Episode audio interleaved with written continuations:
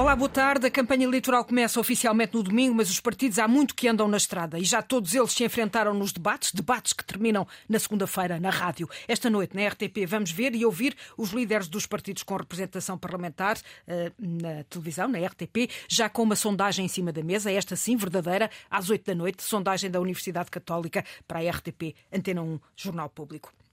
O debate mais visto do ano foi o frente a frente entre Pedro Nuno Santos e Luís Montenegro. Um deles vai ser o próximo primeiro-ministro de Portugal. Debate marcado pelo cerco dos polícias ao Capitólio. Debate com consequências e polémicas. O tabu de Montenegro sobre se viabiliza ou não um governo do PS. A garantia de Pedro Nuno Santos de que não vai apresentar nem viabilizar uma moção de rejeição a um governo do PSD. Mais tarde, o líder socialista veio falar de reciprocidade. Causou ruído. Teve que se explicar. Governabilidade, reciprocidade o tema que mais marca este início de campanha e temos os polícias. Depois do cerco à porta do Capitólio, enquanto corria esse debate entre os líderes do PS e do PSD, a ação ilegal, os sindicatos decidiram adiar os protestos para depois das eleições, uma decisão que está a dividir os polícias. Certo é que estes protestos podem estender-se aos militares e já é público o descontentamento das tropas. A Associação dos Oficiais das Forças Armadas, a Associação Nacional de Sargentos já fizeram saber que as tropas também podem sair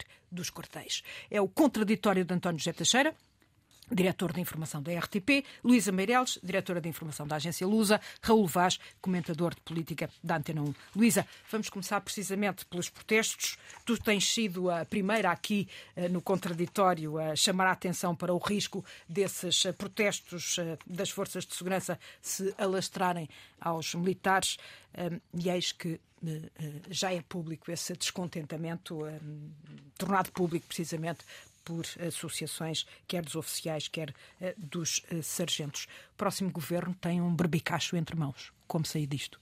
Sim, tem um berbicacho entre mãos em várias áreas, não é? Uh, e, e a, a, situação das forças de segurança e militares, uh, e não esqueçamos que a GNR é uma força militar, uh, é uma delas. Nós já temos falado sobre isso aqui, como, enfim, os polícias extravasaram nas suas formas de luta aquilo que seria considerado uma enfim. Uma reivindicação justa. Uma reivindicação justa. Não, não vou aqui voltar a esse à origem destes, destes protestos uh, e como eles redundaram uh, em bastante mal uh, na segunda-feira, quando foi o debate entre Montenegro e Pedro Nuno Santos, com aquele cerco ao Capitólio uh, ao Teatro Capitólio, diga-se passagem, e, e como, efetivamente, tendo em vista o que é isto são as forças de segurança e o que são as forças militares, uh, que ainda estão, uh, su que estão sujeitas a um, digamos, a um, um código de conduta e, e, de, e, muito mais restrito que das forças de segurança. Existem associações sindicais, um, na, associações profissionais, melhor dizendo, na, entre as forças militares, mas a verdade é que a situação dos militares, apesar de haver tido, de haver uh, alguns, ter havido alguns aumentos, a verdade é que uh, não, não, não chega, não, as pessoas não consideram, os militares não consideram que isso é justificado. António Mota, o, o presidente da Associação de Oficiais, uh, vem responsabilizar o presidente da República. Diz ele que Marcelos é que está a criar esta caldeirada, e a expressão é dele, uh, por ter vindo a público dar razão aos polícias sem ter feito nenhuma referência aos militares digamos que o papel aqui do Presidente de facto causou algum ruído, certo? Não? Sim, mas eh, digamos que eh, eu compreendo António Mota pela razão uh, de que uh, o Presidente da República é o Comandante Supremo das Forças Armadas. Digamos que ele é o topo máximo da hierarquia. Mas a verdade é que os militares não estavam na agenda em relação a estes protestos e uh, eu presumo que o, que, o, que o Presidente da República trate destes assuntos com algum recato que não necessariamente público. é verdade que ele, o Presidente da República tomou essa posição pública por escrito, Uh, em relação aos polícias, uh, mas é, é, de prever que o passo seguinte seja este, sobretudo porque se sabe que as forças militares estão muitíssimo abaixo das suas possibilidades. O, as Forças Armadas Portuguesas têm menos um, militares em todas as suas categorias.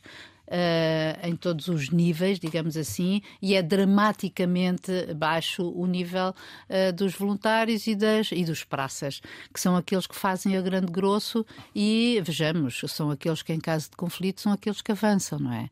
Uh, isto é um processo muito mais, é muito mais complicado que isso, tem a ver com a atração ou com a atratividade das forças militares ou do, das, sim, das forças armadas em relação aos jovens, porque estamos a falar que é um, só, há, uh, só há jovens a poder ir para as forças armadas, uh, portanto, isto é um problema muito mais fundo, mas efetivamente eu acho que está em cima da mesa um problema muito sério e que as forças militares é, têm mesmo que ser encaradas com, com grande seriedade, porque num, num, momento como este, em que vivemos de incerteza e com duas guerras, uma na Europa e outra à porta da Europa, e num clima tão instável, eu acho que Portugal devia olhar a sério eh, para aqueles que não podem manifestar-se, que é o caso dos militares. Mas que ameaçam fazê-lo. Eh, Raul Vaz, eh, este cerco que se fez ao Capitólio no, no dia em que um, um, os candidatos a primeiro-ministro uh, se debatiam frente a frente. Uh, não justifica, uh, não se justifica mesmo que as razões dos polícias não, sejam válidas. Não, não se justifica, é evidente, não se justifica e é evidente que as instituições portuguesas, eu estou inteiramente de acordo com a Luísa, o problema é sério, é seríssimo, sobretudo no tempo que nós vivemos, um tempo em que a Europa tem que acordar claramente para a sua defesa, porque se a Europa não se começa a defender... Que é tema ardado da campanha até agora. O que acho, o que nós achamos, eu acho absolutamente lamentável e aliás há, há algo bizarro, nem sei como é que não se fala daquilo que está a acontecer no mundo, na Europa, mas enfim, isso é, é outra coisa. Agora é evidente que uh, as polícias estão a aproveitar tudo uh, para, para se manifestarem, para fazer ver os, os seus direitos. Uh, toda a gente, de uma forma geral, acha que as polícias têm razão. O Presidente da República é verdade que veio dizer que eles tinham razão, mas também veio dizer aos polícias que não percam a razão, ou seja, há uma altura em que se pode perder a razão tendo razão, porque as pessoas olham para isto com alguma perplexidade. Ninguém quer ir para a tropa, voltando um bocadinho. E é um dos problemas da sociedade portuguesa hoje. Fala-se, já se começa a falar do, do retomar do serviço militar obrigatório, que eu acho que é uma coisa que se deve pensar com cabeça, tronco e membros, não se deve legislar ou mudar em cima das coisas quando estão quentes, mas o que a Luísa disse tem ter a razão, que se, se nós não tivermos uh, forças armadas, forças de segurança no seu todo, somos uma sociedade coxa uh, e é uma sociedade mais exposta àquilo que interna e externamente pode acontecer num mundo muito, com muitas clivagens, com muitas fricções, quando duas guerras estão a acontecer. Uh, e depois há outra questão, que também uh, as polícias uh, e as Forças Armadas ganham particularmente mal. Uh, e é evidente que qualquer governo, e o governo que aí vem, que aí vem perdão, tem esse prebicaste, tem esse problema para resolver. Eu acho que é dos primeiros problemas que o governo, seja ele do PSD, do CDS, da AD, perdão, ou do Partido Socialista, tem que ser das primeiras questões em Conselho de Ministros a dizer, a desenhar um plano para resolver estas questões. porque um dia é tarde eu acho que já está a ser mais tarde do que cedo para resolver isto. José Luís Carneiro, o Ministro um, da Administração Interna, que tem esta tutela uh, dos polícias, veio dizer que sim, tem que ser uma prioridade do próximo governo socialista. Não Sim, tendo resolvido a questão que é, aqui atrás. é uma não? É? evidência, ele terá feito alguma coisa por isso. Enfim, o fim do seu mandato não é brilhante desse ponto de vista, mas aquilo que começou por fazer uh, terá, sido, terá sido positivo. Uh, só que não foi suficiente e, e, não houve tempo para, para mais. As condições políticas hoje não são as mesmas. O poder político descurou durante tempo demais uh, as, algumas das funções de soberania e que passam pelas polícias, pelas Forças Armadas, eh, convencido de que, eh, enfim, as suas responsabilidades protegiam o, poder político de, enfim, alguma surpresa. Nós estamos a ter a testemunhar alguns laivos eh, insurrecionais à beira dos 50 anos de 25 de Abril. Uh, hoje alguém lembrava isso mesmo, de que o 25 de Abril também teve, entre outras razões, uh, problemas de carreiras nas Forças Armadas que geraram uh, descontentamento. O movimento dos capitães tinha também esse pressuposto, acumulação de comissões de serviço, etc., remunerações também associadas. eu não estou a dizer que vem uma revolução, mas que este ambiente em que a polícia desrespeita a lei, em que as Forças Armadas ameaçam vir para a rua, é pouco é, saudável, é no mínimo é, é doentio. pouco saudável e o que é que é preciso mais para fazer tocar as sirenes? Eu acho que o PS e o PSD, eu julgo que têm andado distraídos, porque os dois, obviamente, têm responsabilidades e vão ter responsabilidades, e é bom que olhem com mais responsabilidade para estes temas, que não estejam à espera de ver quem marca o seu pontinho numa outra ocasião eleitoral. Dito isto, eu sou partidário, há muito que eu penso, de que os direitos de cidadania daqueles que estão nas forças de segurança ou nas forças militares devem ser limitados, significativamente limitados. Estou a falar de direitos laborais, de direitos de à greve, de direitos de manifestação. Uh, tudo isso eu acho que não, num, num Estado democrático deve estar limitado e muito limitado. Agora, isso tem uma contrapartida.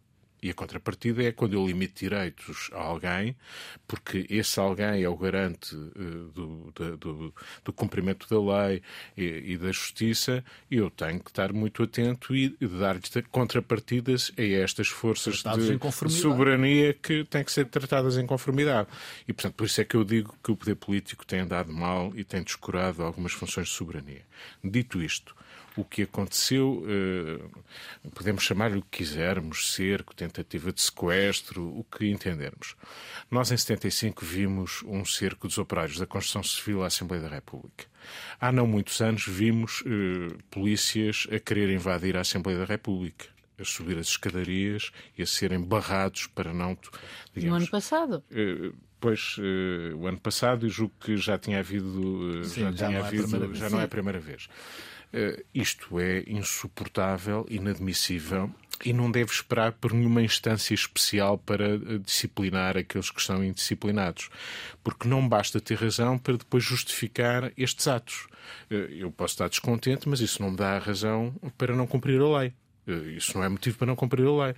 Eh, se eu, a minha função é fazer cumprir a lei, eu não posso deixar de cumprir a lei. E não é preciso consultar nem nenhuma IGAE, Inspeção Geral da Administração Interna, nem o Ministério Público, para verificar que aquela concentração que barrou o acesso ao Capitólio eh, não é uma questão de estar autorizado, porque não precisava de autorização, não foi comunicada. Isso é uma falha, e isso sim, é uma ilegalidade. Ou seja, a polícia não precisa de comunicar, como ninguém precisa de comunicar, as manifestações podem até no limite ser proibidas por eh, razões limite, sim, sim. mas tem que comunicar onde é que vão fazer a manifestação. Isso não foi feito. Não é preciso nenhuma entidade, nem nenhum inquérito para apurar isso. Basta apenas aplicar sanções disciplinares respectivas. E, portanto, este cerco uh, que uh, testemunhamos é absolutamente inadmissível em democracia. E é intolerável. É in, uh, deve, deve ser penalizado e julgo que é bom que nos convençamos que a extrema-direita, uma das coisas que faz é precisamente semear a desordem para depois impor uma outra ordem ou uma nova ordem, se quisermos. E se, estão, se, estamos distraídos e não estamos a perceber isto, porque estamos a falar precisamente de movimentos inorgânicos, os sindicatos da polícia já não conseguem ter mão em alguns destes elementos que eh, cometem estas ações. Isso já aconteceu também noutros setores profissionais, já vimos isso nos professores, já vimos isso noutras classes profissionais. Caministas. Eh, essa é uma nova realidade. É uma nova realidade. Os públicos têm que enfrentar Exatamente. e ter consciência deles. Exatamente, tem que ser não, não implacável implacáveis, é? implacáveis no castigo, mas têm que o prevenir no sentido de ser justos. O que nos, leva, o que nos leva ao debate e, precisa, e precisamente ao início do debate com o Luís Montenegro a dizer que não se tinha apercebido da ilegalidade da ação e, portanto, ter, acabou por ter aquela reação. Ele não disse ilegalidade. Não, teve, não, não tinha conhecimento consciência, de, consciência de, de, de, que era uma ação não legítima, acho que foi a expressão que. que Sim, que, exato, Isto exato. acabou por marcar o debate, este, este protesto. E... Sim, porque foi o arranque do debate, digamos assim. Uh, e, e, em relação a isto, deixa-me só acrescentar aquilo que disse o António, é que uh, eu não tenho a certeza de, nestes movimentos inorgânicos, em particular aquele de segunda-feira, um, eu não sei até que ponto é que não havia infiltrados ali. Eu, é provável. Quando tu vês uh, homens e mulheres uh, vestidos de preto, um, não pode ser. nada contra se vestir de preto. Não, não, não. não, não Com camisolas pretas uh, são indiferenciados. Eles dizem que são polícias, uns serão, mas dados os relatos, dados os relatos de, de, de, quem por lá passou e ficou impedido de sair, eu fiquei a pensar que efetivamente nem todos poderiam, seriam polícias. Mas isso é outra história. Uh, em relação ao debate, eu acho que efetivamente a questão dos polícias ou sua resposta marcou aquele início de debate e deu, digamos, uma vantagem de princípio a Pedro Nuno Santos, porque ele teve a, a, a intuição, o instinto político de perceber que, é, de que aquilo tinha, tinha que ser uma, tinha que uma ser, reação mais vigorosa. Tinha que ser uma, uma exatamente, e, e portanto, demonstrou um sentido de Estado, portanto, exigiu, uh, reclamando, digamos, que na solução daqueles problemas, sim, esse, esse, será uma questão que será a ser negociada, mas que tem que haver autoridade de Estado e que ele não e que não se pode negociar sob coação. Basicamente foi esta posição mais dura, mais de mais um, uh, digamos, de estatal, perfil de, de, de, governante que ele teve, porque efetivamente Montenegro um, não se apercebeu Uh, enfim, disse apenas que, enfim, aquilo que nós ouvimos, que estava de acordo e que os polícias uh, iria ser uma prioridade, etc, etc. Um, mas o debate, se é por aí que vamos já, uhum. uh, foi marcado por isso, portanto, com essa, com essa, digamos, introdução e depois no debate propriamente. Pela governabilidade, mas já lá vamos ver, eu quase que me apetecia criar aqui uma subpasta sobre a questão da governabilidade. mas ainda sobre o debate, hum. fica sempre aquela coisa do quem ganhou, quem perdeu, a quem foi mais eficaz, quem foi menos eficaz. Um daqueles dois homens vai ser o próximo Primeiro-Ministro. Sim, é, nisso eu acho que temos a certeza. Nesse sentido, este debate uh, marcou ou retirou alguma força? Por exemplo, a Luís Montenegro, quase unanimemente toda a gente considerou que teve menos. menos uh, foi menos eficaz. Natália, isso seria, isso seria dar àquele debate uma importância decisiva que eu acho que não tem, não é?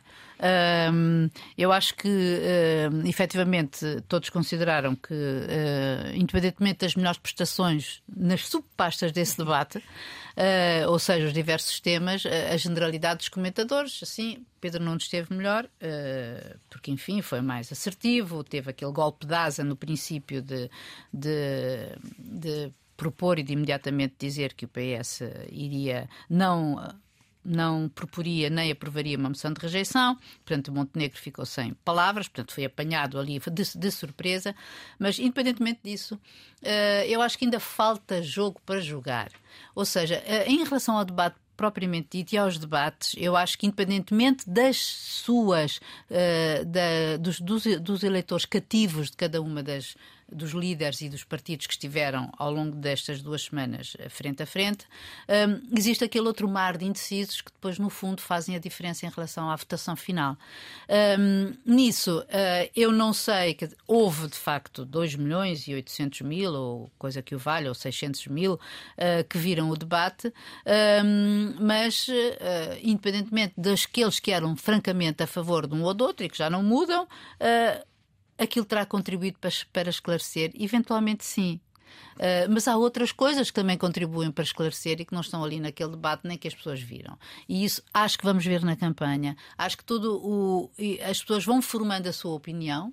Algumas já as terão formado, eu acho que neste momento, não sei se ainda se mantém o tal um quinto de indecisos, 20%, ou se já estarão em 14%. Esta noite saberemos, daqui a pouco, às 8, eh, se se vai sair mais uma sondagem, eh, mais uma sondagem eh, da Universidade Católica. E que, portanto, já contará com os, e que já contará com, os, com, os, com esse indeciso e com o debate, penso eu. Pelo menos os resultados poderão demonstrar se o número de indecisos aumentou ou, ou, ou não. Ou não.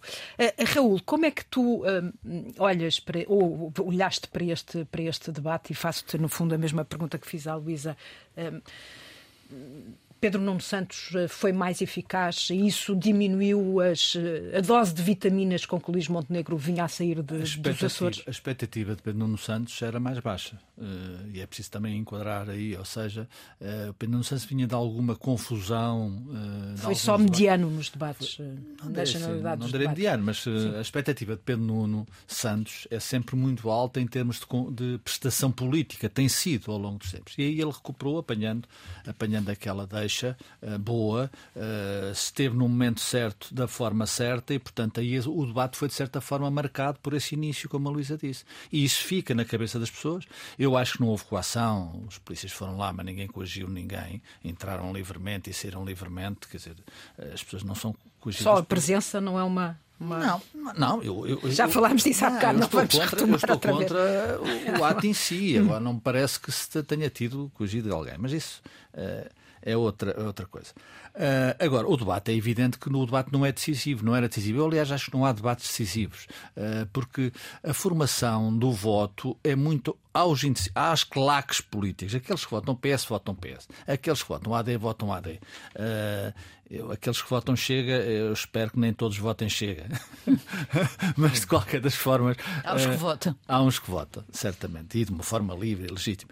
Agora, há muitos indecisos. E esses indecisos eu acho que não é só nos debates. Obviamente que os debates têm importância, não são decisivos, na minha opinião. Uh, Pedro Nuno saiu bastante melhor do que entrou, e isso é de facto um facto real, bastante melhor. Aliás, isso viu-se logo no, nas primeiras horas após o debate. Uh, agora, há muito caminho para andar. Eu acho que esta campanha, como foi aliás a anterior, eu na altura tive a percepção de que, lembram-se quando havia a ideia de que o Rui Rio ganhava as eleições? Uhum. Uh, até expressa em alguns estudos de opinião. Uh, foi e até pensei isso. Até à véspera. Até à véspera. Uh, havia estudos para os partidos. Sim, mas havia mais ou menos ali um empate técnico, mais dois mas, para baixo, mais dois para cima. E a verdade é que o PS o acabou é que com uma maioria absoluta.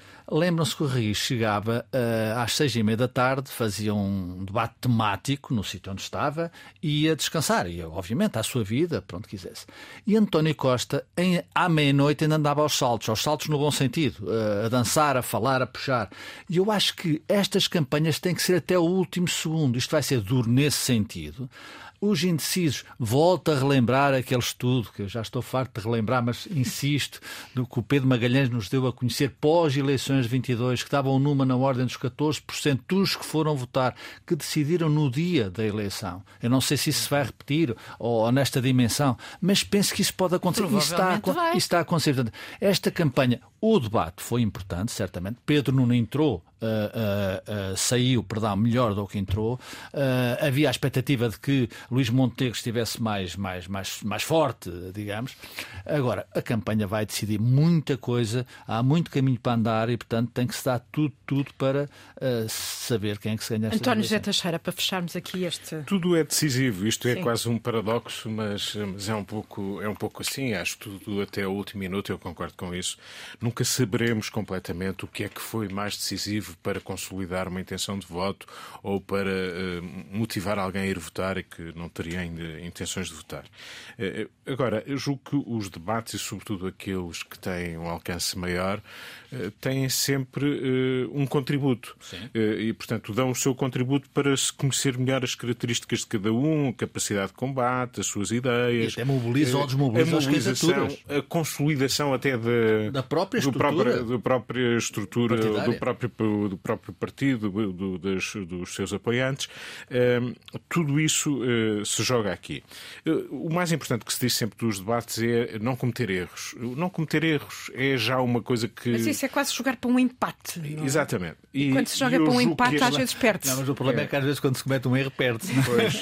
Eh, isto decisivo remete-nos um pouco para aquilo que estavam a falar em relação à eleição anterior tudo indica, pelo menos a maioria dos analistas assim o disse, que António Costa terá perdido o debate com Rui Rio.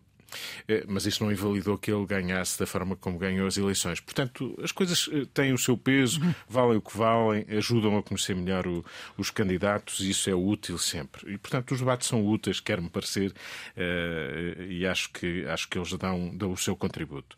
Neste debate, também para ser claro, eu acho que Pedro Nuno Santos esteve melhor do que Luís Montenegro uh, e julgo que a questão logo inicial da polícia, que foi a primeira questão que foi colocada em debate, marcou, marcou, marcou a diferença. Marcou o tom e marcou o tom também, se quiserem, no sentido em que uma frase, os dois estão de acordo que é preciso negociar e é preciso resolver o problema das polícias, mas eh, dizer a alguém que quer ser Primeiro-Ministro, dizer que não se negocia sob coação, é algo que se exige precisamente a quem quer ser Primeiro-Ministro.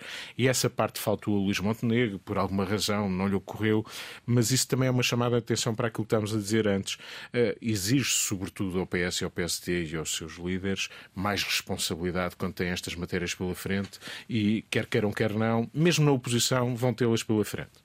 E, e, e, portanto, esse foi o primeiro erro. O segundo é uma questão que discutiremos de certo, tem a ver com as questões da governabilidade. Uhum. E, de o, facto, a tal supasta. Pedro Nuno Santos levou, levou, levou para o debate uma posição, digamos, mais clara. Claro que ele depois deu contributos nos dias seguintes pouco, de pouca clareza, mas naquele momento confrontou Luís Montenegro com a viabilização ou não de um governo minoritário do, do PSD, neste caso, dizendo que sim, que viabilizaria se o PSD ganhasse as eleições sem, sem maioria. E isso deixou Luís Montenegro que não está interessado e eu julgo que devia estar, é isso que até ao final da campanha se exige aos dois lados, que sejam claros e que não deixem outra vez as histórias do passado, se António Costa foi suficientemente claro ou não quanto umas opções que tomou em 2015. É bom que nós saibamos o que é que cada um vai fazer eh, eh, naquele dia ou no dia seguinte às eleições. E, portanto, estão a tempo os dois de serem mais claros, coisa que eh, Luís Montenegro não foi e coisa que Pedro Nuno Santos se atrapalhou nos dias seguintes, eh, deixando dúvidas sobre Já o que vamos. realmente pensa. Contraditório de António José Teixeira, Luísa Meireles e Raul Vaz, precisamente neste debate de Luís Montenegro e Pedro Nuno Santos, muito se falou de governabilidade. Luís Montenegro, depois de, de, do não é não ao chega, mantém o tabu à esquerda. Pedro Nuno Santos veio dizer que não apresenta nem viabiliza uma moção de rejeição, uh, o que surpreendeu Vasco Cordeiro, lá nos Açores, que também seguiu este debate. E no que parecia ser um ato de pressão acabou por ser lido depois como um recuo e obrigou Pedro Nuno Santos a falar várias vezes, a dizer que também foi mal interpretado. Quatro declarações em dois dias sobre o mesmo tema. Não havendo reciprocidade, o PS sente-se desobrigado, disse Pedro Nuno Santos, mas mantém, não vai viabilizar nem uh, apresentar nenhuma moção de rejeição. Um, Luísa, em que é que ficamos? Isto causou muito ruído, mais ruído do que, do que propriamente eh, esclarecimento para o eleitorado, imagino. Sim, e acho que agora, eh, em relação a isso, acho que já. Uh, já está esclarecido, ou seja, eu acho que essa palavra desobrigar foi fatal para Pedro Nuno. Uh, mas, uh, enfim, no fim dos dois dias uh, foi fatal, no sentido em que permitiu a, a, a, confusão. Portanto, aquilo tinha sido o tal golpe de asa de, de dizer a, a Luís Montenegro no debate que o PS estaria disposto a, enfim, a, viabilizar um governo AD. depois acaba por tornar-se muito confuso quando ele diz: ah, se não há se o, PS, se o PSD não toma idêntica atitude, ou o AD não toma idêntica atitude, então desobrigo. Depois corrigiu. Uh, corrigiu e foi mais além. Perdão, porque ele foi, ele disse não só que, uh, que mantinha a sua posição, ou seja, que viabilizaria, que não aprovaria uma moção de rejeição, nem apresentaria nenhuma, mas uh, e em caso de não ter maioria de esquerda no Parlamento. O que eu acho que sim, foi. Ele acrescentou, digamos assim, explicitamente isso que eu penso que estava na cabeça das pessoas, porque, apesar de tudo, penso que as pessoas, sabendo que uh, Pedro Nuno Santos foi um dos uh, fazedores na prática uh, da geringonça durante os quatro anos em que foi secretário de Estado dos Assuntos Parlamentares António Costa, um, e ele, nos, nos, debates, além do mais, sempre se uh, mostrou abertura para um, um entendimento com, um, com, o Bloco de Esquerda e o, e o PCP. E uh, toda a gente pensaria isso mesmo, não é? Portanto, ele veio clarificar isso. Um, acho que este, acho que a questão da governabilidade é uma questão central para estas eleições, não só por causa do de, que enfim existe essa, esse peso de 2015 um, na cabeça das pessoas, de António Costa não ter dito atempadamente ao que foi, ao que ia, uh, mas um, ou pelo menos quando disse não foi assim compreendido. Uhum. Uh, e digo eu porque sei do que estou a falar, porque escrevi esse artigo para o Expresso, uh, mas, um, mas uh, o facto é que, independentemente de tudo, as pessoas neste momento pressentem que o, o, dia 10 de março não vai, vai ser um, um... Ou seja, não vai haver maioria absoluta uh, Sim, e que vai... de um só partido. Uh, em princípio. Não se... em, em, princípio, não. é isso que as pessoas sentem. Sentem, instabilidade. É sentem instabilidade porque os líderes são novos e não há uma definição clara em relação a cada um deles. E por isso, acho que a, quem vai governar com quê e como, acho que vai ser uma questão fundamental nestas eleições. Se Pedro, o PS não vai, agora que eu penso que estará esclarecido essa, esse assunto, visto que ele disse que mantinha, uh, ele vai continuar a insistir com a AD, com, com Luís Montenegro, para que se defina. E nós percebemos que, apesar de Luís Montenegro já ter respondido a isso, e ontem uh, isso foi claro nas, nas redes sociais e não só, uh, que o Luís Montenegro, perguntado pela CNN, já tinha dito que sim, senhora, que não viabilizaria um, um governo de, um, de alguém que não partilhava das mesmas ideias seus, nos, seus, nos seus programas, uh, de Nuno Melo ter sido e Pedro Duarte terem sido obrigados a Uh, tendo dito que viabilizariam, foram obrigados a recuar. Portanto, parece mais ou menos claro que entre alguns, pelo menos, uh, uh, entre os, enfim, alguma parte da direção do, da AD ou do PSD, que efetivamente o PSD não vai servir de muleta ao, ao, PS. É assim que eles, digamos, entre aspas. Um, por isso, um, Montenegro está obrigado a dizer qualquer coisa. Se o vai dizer, não, não, vai ser pressionado durante as vai, próximas duas sim, semanas. Porque nós, nós, nós, nós sabemos que ele, ao não, ao, não, ao não dizer, ele está a colocar de novo em cima da mesa o elefante do Chega. Raul. Pois, eu discordo, em absoluto. Então. Uh, aliás, acho que se Pedro Nuno Santos insistir ao trance nisso, vai pagar caro. As pessoas não estão as pessoas sabem, as pessoas esclarecidas, as pessoas que têm o voto definido, sabem qual é a governabilidade. é muito simples e quem só por, obviamente, eu percebo a posição do Partido Socialista, quer tirar votos à AD uh, e quer criar outra vez o elefante na, na, na, sala do Chega. Isso já não existe. Lamento dizer, é a minha opinião, já não existe. Ou seja, eh, este ruído todo é apenas porque o PS ficou sem papão para mostrar. Eu acho que sim, eu acho que sim, está a fazer bem. Quer dizer, agora isto tem tudo um limite. O que é demais, diz o povo, é moléstia. Porquê? Porque porque esta questão da governabilidade é muito simples perante o cenário que nós temos. Aliás, quem ganhar as eleições, imaginemos que, que há o, o, Partido Social Democrata ganhar as eleições, mas há uma maioria de esquerda, Partido Socialista, Bloco de Esquerda e Partido Comunista Português. Aí Pedro, Pedro Nuno Santos, Santos vai ser Primeiro-Ministro. Pedro Nuno Santos vai ser Primeiro-Ministro. Imaginemos que uh, o PSD ganha as eleições, Uh, e não há uh, uma maioria de esquerda e ganha as eleições. Luís Montenegro vai ser Primeiro-Ministro. Porque há uma coisa importante mas aqui. Mas esses são os dois únicos cenários em que há clareza, efetivamente. Não, mas a clareza... É a AD não. ganhar e Maria de direita não, e a clareza... Maioria de esquerda. Aí é claríssimo. E, e surgem novos Quem não problemas. quer ver a clareza tem O problema é que à direita há, problemas não. que à não, esquerda direita... não se... Não se mas à direita eu acho que não há problema nenhum. Não, mas há. Há, há um problema chamado Chega, não é? Não. É. Tem que se assumir. Eu sei o que, o que Se me deixarem explicar, eu chego sim, lá. Sim, sim, Ou tento chegar lá. Uh, vocês, aliás, dizem bem, eu também digo que não deve haver maioria absoluta, de um só partido. Portanto, quem ganhar as eleições, se não houver essa tal maioria de esquerda, que é clara que vai governar-se, porque é assumida, vai governar quem ganhar as eleições. E mais, esta questão das moções de rejeição só existem só têm vida própria quando há uma alternativa de poder a tal moção de censura construtiva no quadro atual político-partidário, só isso é que funciona. Porquê é que não funciona? O, o, Chega já disse, o Chega já disse que não vota com o Partido Socialista. Depois pode, pode e que eventualmente fazer... até apresentará de imediato uma moção de rejeição. Claro, pode apresentar. E, e o Pedro Nuno Santos já, já disse, que não vota a moção de rejeição. Já disse tudo isso. Está bem, mas pronto, tá bem. Eu acho que o Chega aqui, eu sinceramente acho que é um ator secundário. Acho que é um ator secundário, sinceramente. E descartável, não... como se viu nos Açores? E, descartar, e tem que ser descartável, tem que ser descartável pelo PST, tem que ser descartável pelo Partido Socialista. Depois é evidente. Imagine-se, eu hoje li um texto. O, o tem de ser é uma posição política respeitável. Sim, mas, mas pode não ser, tem de ser, pode não acontecer. Nós ou queremos acreditar nas, no que as pessoas dizem ou não queremos. Se a gente não quiser acreditar, nada vale. Mas há mais PST além dessa declaração de princípios. Mas o PST, o PST é liderado por Luís Montenegro. O Partido Socialista é liderado por Pedro Nuno Santos. Se a gente quiser arranjar uns, uns líderes de bastidores. Só, Raul, em tua opinião, porquê que Luís Montenegro não é claro? Porque não pode dizer. Ele é claro. Oh, não, ele, ele é claro. Ninguém é obrigado. Ninguém é obrigado na vida, muito menos em política, a dizer você tem que dizer isto. Diz se quiser. E, e trata o assunto como quiser. Isto é que é democracia. Em democracia não há obrigações Sim, mas dessa porquê que ele porque não quer responder? Não quer, porque é óbvio. Não quer, não, não pode, na minha opinião. Não, Não sei pode se quer, não quer. já respondeu. Não, já respondeu, já disse. Disse olhos nos olhos ao André Ventura, que é o tal elefante na, na sala. Eu não faço nada com o senhor. Não faço, não governo, não faço acordos de natureza nenhuma. Quem não percebeu isto epá, eh, tem que tirar um curso de português da quarta classe.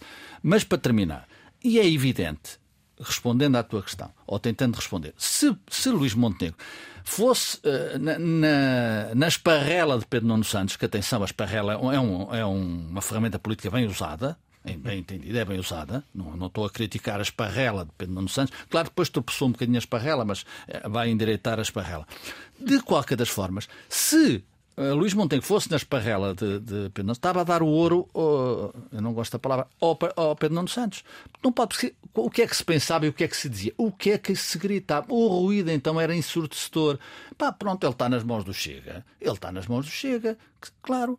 Quer dizer, se ele, se ele dissesse não é, perdão, não era estar mais chega. O eleitorado à direita, se ele dissesse vou viabilizar um governo do Partido Socialista. No fundo, é uma forma de impedir o que é que a direita dizia? O que é que a direita dizia? O Chega, o, o, o, André Ventura não se calava, gritava, ia para, para, ele já o Cristo Rei, já está a gritar sem isso. Imagina o que era. E o eleitorado, mais à direita, é evidente que olhava para, para a proposta de Luís Montenegro, mas porquê é que eu vou votar no PSD? Então, se, se, ele vai viabilizar um governo do Partido Socialista, eu que não quero, eu quero remover, eu não, o eleitor que vota na AD quer remover o Partido Socialista do poder. Estamos não tem, é, uma, é a única saída. Tenho que dar a palavra ao António Zé Teixeira, porque estamos com muito pouco tempo já. Rapidamente também dizer o que penso sobre isso.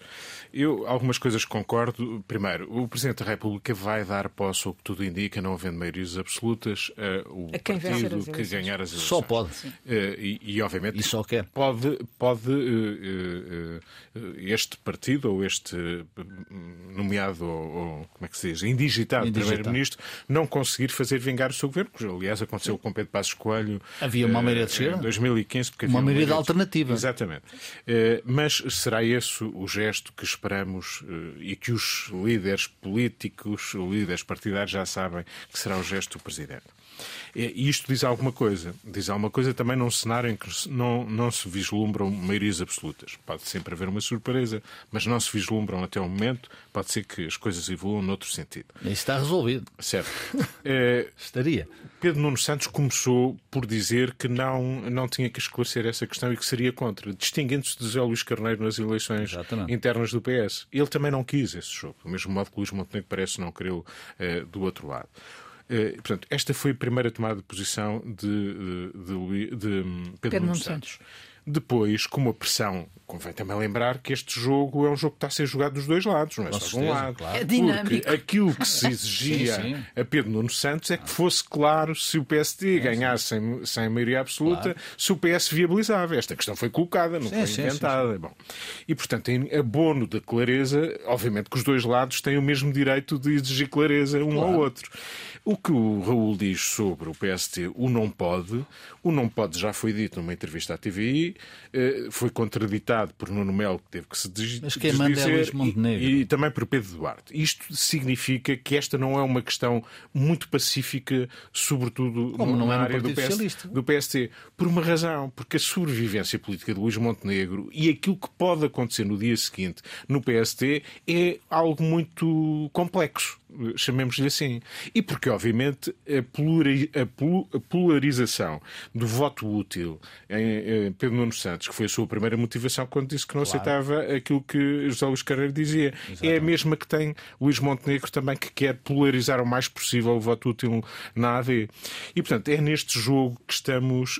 Que estamos. Agora, isto não significa, estes são os interesses deles que nós podemos ler e analisar, isto não significa para o eleitorado que não devam ter a clareza Veremos à direita e à esquerda sobre o que vão fazer. Hoje há um debate à noite, essa clareza pode Sim. acontecer. Há um debate na rádio na segunda-feira. Vai ser martelado com mas, isso. Mas esta questão é legítima. Quer dizer, eh, com uma resposta de dizer claro, mas... eu não viabilizo, claro, porque, aliás, aquilo que estamos aqui não, a dizer é que verdadeiramente o Luís Montenegro já disse, e convém lembrá-lo, mas ele pode reafirmar e acaba com a polémica, é a sua posição, a posição da AD, a posição do PST, que é eu não dou nenhuma garantia. Se quiserem, eh, a única garantia que dou é votem na AD para o PST ser governo. Mas eu, eh, a única coisa que digo é que eu não, não tenho que viabilizar um governo do, do PS. Ele pode dizer isto, é legítimo que eu diga. Claro, é legítimo. E agora só vos dou 30 segundos para o que fica por dizer. Luísa Amarelos, rapidamente. Olha, tu no princípio deste programa falaste que o próximo governo ia ter um barbicacho. No caso era com a segurança, uh, com os polícias, com as forças policiais e militares. E militares. E eu agora acrescento também vai ter outro barbicacho que é o médico, os médicos e o Serviço Nacional de Saúde. Se fossem uh, só esses dois? Exatamente, exatamente. Porque hoje saiu um artigo muito interessante no Expresso sobre, porque era uma coisa que aliás me estava aqui a fervilhar na cabeça, que é efetivamente uh, como é que isto se resolve. Porque há um dado de facto, é que uh, os médicos são aqueles que existem. Portanto, independentemente do privado e, da, e, e do público, sim. E do, e do, e do público. Não se inventam médicos. Não se inventam Não médicos. há fermento para fazer crescer. Exato. Só daqui a 10 anos é que teremos, ou mais, é que teremos médicos. E então, o que é que diz este estudo? Este trabalho que foi feito pelo Expresso, pela Vera Regoso, que é uma excelente jornalista, é que há, uh, neste momento, a trabalhar 16.500 médicos no privado mas que só 82% e, há, eh, e 82% são do SNS. Ou seja, médicos que. Ou seja, são médicos que querem segurança, apesar de ganham pouco, querem segurança e que sabem também que no público eles podem ter outro tipo de atratividade que, que os médicos falam, que é o mix das, do, de, das doenças, variedade, etc, etc, até a própria formação e equipas. Ou seja, para resolver o problema disto, o, o que está a acontecer é que o serviço público efetivamente está a ser desnatado para o privado, mas isso não altera o número de médicos. E por isso vai ser mesmo necessário Raul. Haver, haver aqui aumentar uma colaboração. Médicos, aumentar, aumentar, o número de Raul médicos. faz. Resumindo e concluindo. Uh, eu tinha falado da, tínhamos falado da Madeira e de Miguel Albuquerque, julgo que a semana passada. 30 segundos. E eu estou estupefacto. Quer dizer, como é que é possível um, um, um, um chefe do governo que se demite, uh, que diz que vai abandonar a carreira política e agora, que uh, parece que o, tempo está, melhorar, está melhor na Madeira, diz que vai ser candidato no dia 23, quer marcar o Congresso para dia 23, na véspera em que o Presidente da República ainda não tem os poderes. Tudo isto é feio, é triste. E já impedindo eventuais concorrentes de poder e já, concorrer. Isto, isto não é democracia. António Zeta Amanhã passam dois anos da invasão da Ucrânia. Uh, aliás, um tema, falamos aqui de duas guerras, mas apenas parece que isto é um assunto secundário no contexto em que discutimos o futuro de Portugal.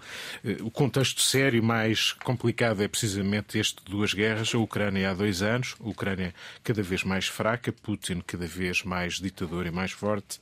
Uh, e eu convinha também lembrar que a outra guerra, embora não tendo a ver eh, com a mesma coisa, eh, Edgar Moura, esta semana, já eh, do alto de, dos seus muitos anos, dizia-se perplexo e indignado com o silêncio do mundo sobre o que está a acontecer em Gaza. E de facto é impressionante que os vamos esquecendo na desumanidade, no genocídio que testemunhamos nesta paragem.